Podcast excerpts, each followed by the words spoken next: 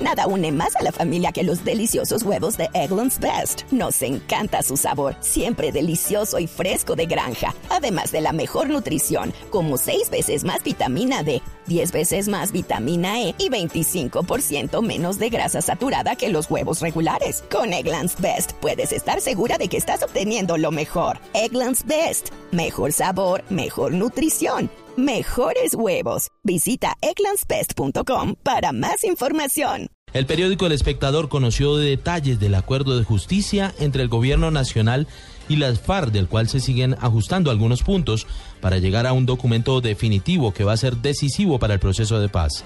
Julián Calderón nos cuenta qué información se pudo conocer.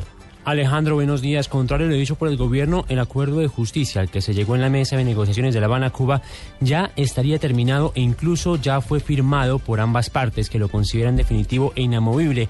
De hecho, según lo revela el espectador, el hecho de que el presidente Juan Manuel Santos y los negociadores del gobierno dijeran que todavía está en construcción causó algo de malestar al interior de la guerrilla, por lo que el documento revelado es susceptible de ser complementado de acuerdo con el espectador y en eso trabajarían las comisiones. Los primeros tres puntos hablan de la paz como producto de una negociación que se ofrece como alternativa moral y políticamente superior a la paz como producto del aniquilamiento del contrario. También hace referencia al compromiso de las partes para proteger los derechos de las víctimas y a la trascendencia para futuras generaciones de lo que se consigna en los puntos del acuerdo. La polémica, de acuerdo con el diario, comienza con el cuarto punto, pues se reivindica que el Estado tiene autonomía para conformar jurisdicciones o sistemas jurídicos especiales derivado de lo establecido en la Carta de Naciones Unidas sobre soberanía y libre autodeterminación de las naciones por lo que se revelan las bases que tomaron tanto el gobierno como las FARC para plantear una propuesta de justicia transicional sin precedentes. Viene el punto 5, donde se deja claro que de forma autónoma, comillas, el Estado puede apreciar y evaluar la complejidad, duración y gravedad del conflicto armado interno con el fin de diseñar y adoptar los mecanismos de justicia para conseguir la paz dentro del respeto a los parámetros establecidos en el derecho internacional, en especial la garantía de los derechos humanos. La polémica podría encontrarse, dice el espectador, en determinar cómo esta jurisdicción de paz evaluará las complejidades del conflicto y si el hecho de imponer penas no privativas de la libertad a los responsables de crímenes de guerra o de lesa humanidad en medio siglo de guerra no es una salida muy benévola.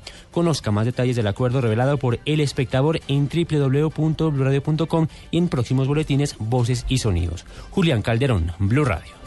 Muchas gracias, Julián. Entre tanto, se conocen detalles sobre la captura de Ferney Tapasco, responsable de la muerte del periodista Orlando Sierra del periódico La Patria de Manizales. Vamos precisamente al departamento de Caldas. José Fernando Berrigo. Alejandro, muy buenos días.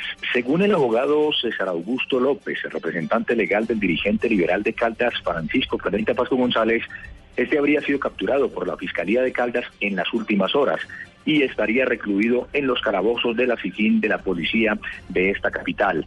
Así lo confirmó para este abogado el hijo de Francisco Branita Pasco. Hablamos de Dixon Branita Pasco, quien también habría estado condenado por paramilitarismo. La condena para el dirigente del Partido Liberal de Caldas, Branita Pasco González, fue dictada mediante el fallo del Tribunal Superior de Manizales por el asesinato del periodista Orlando Sierra Hernández, ocurrido el 1 de febrero del año 2002. En este momento, después de que se había conocido ese fallo en meses pasados, de una condena de 36 años de prisión por este delito, pues él estaba prófugo de la justicia, no se sabía de su paradero, pero ahora se confirma que en las últimas horas fue capturado y está recluido aquí en la ciudad de Manizales. Se esperan más detalles sobre esta captura, si se produjo en esta misma capital o se produjo en la capital de la República. José Fernando Berrío Serra, Blue Radio.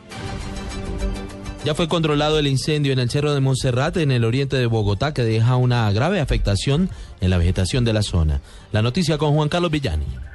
Alejandro, buenos días. En parte gracias a las fuertes lluvias que caen en la capital de la República desde la noche anterior, este incendio pudo ser controlado. Recordemos que más de 400 personas, bomberos de Bogotá, defensa civil, policía y ejército estaban desde el miércoles pasado intentando sofocar las llamas. Incluso habían pedido ayuda a varias aeronaves de la Fuerza Aérea Colombiana y el ejército.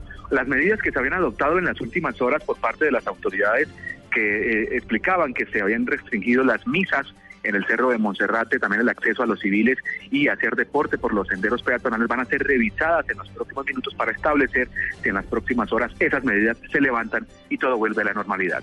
Juan Carlos Villani, Blue Radio. En noticias internacionales, los restos de un carguero desaparecido con más de 30 personas a bordo hace un mes fueron encontrados frente a las Bahamas. Los detalles con Miguel Garzón. Así es, las autoridades de Estados Unidos encontraron lo que parecen ser los restos del carguero El Faro, desaparecido el pasado primero de octubre con 33 tripulantes en las Bahamas, una de las zonas afectadas por el huracán Joaquín, según informó la Junta Nacional de Seguridad de Transporte de Estados Unidos. Los supuestos restos del barco en el que viajaban 28 estadounidenses y 5 polacos fueron localizados gracias a un sofisticado equipo de sonar en las últimas horas en la costa este de Estados Unidos, a 1.500 pies de profundidad, según informó la agencia federal en un comunicado conocido en las últimas horas de este sábado. El objetivo identificado por el sonar es un buque de carga de 790 pies que según muestran las imágenes está en posición vertical y de una sola pieza según la nota. En las próximas horas se conocerá el resultado de los siguientes análisis que confirmarán o no si se trata del naufragio. Miguel Garzón, Blue Radio. En deportes continúa la fecha 18 de la Liga Águila y los equipos siguen en busca de asegurar su cupo en los play-off del torneo. Pablo Ríos. Hola, buenos días. Después de la victoria de Atlético Nacional sobre Millonarios que dejó al equipo bogotano al borde de la eliminación, la fecha 18 de la Liga Águila continúa de la siguiente manera. A las 2 de la tarde, Águilas Doradas recibirá al ya descendido Cúcuta. Uniautónoma, que también jugará el año entrante en la segunda categoría, enfrentará al Atlético Huila a las 4 de la tarde. A las 4 y 30 comenzará la transmisión de Blue Radio para el compromiso entre Santa Fe y Envigado. Deportes Tolima, que con una victoria clasifica, chocará con Atlético Junior a las 6 de la tarde y la jornada la cerrarán Boyacá Chico y Deportivo Cali a las 8 de la noche. En este momento los ocho equipos mejor posicionados son Nacional, Junior, Once Caldas, Tolima, Alianza Petrolera, Medellín, Santa Fe y Cali. Pablo Ríos González, Blue Radio. Noticias contra reloj en Blue Radio. Noticia en desarrollo, 11 migrantes, entre ellos dos niños y cuatro bebés, murieron en las últimas horas ahogados cerca de las costas de la isla griega de Samos, en el mar Egeo, tras el naufragio de su embarcación procedente de la vecina Turquía.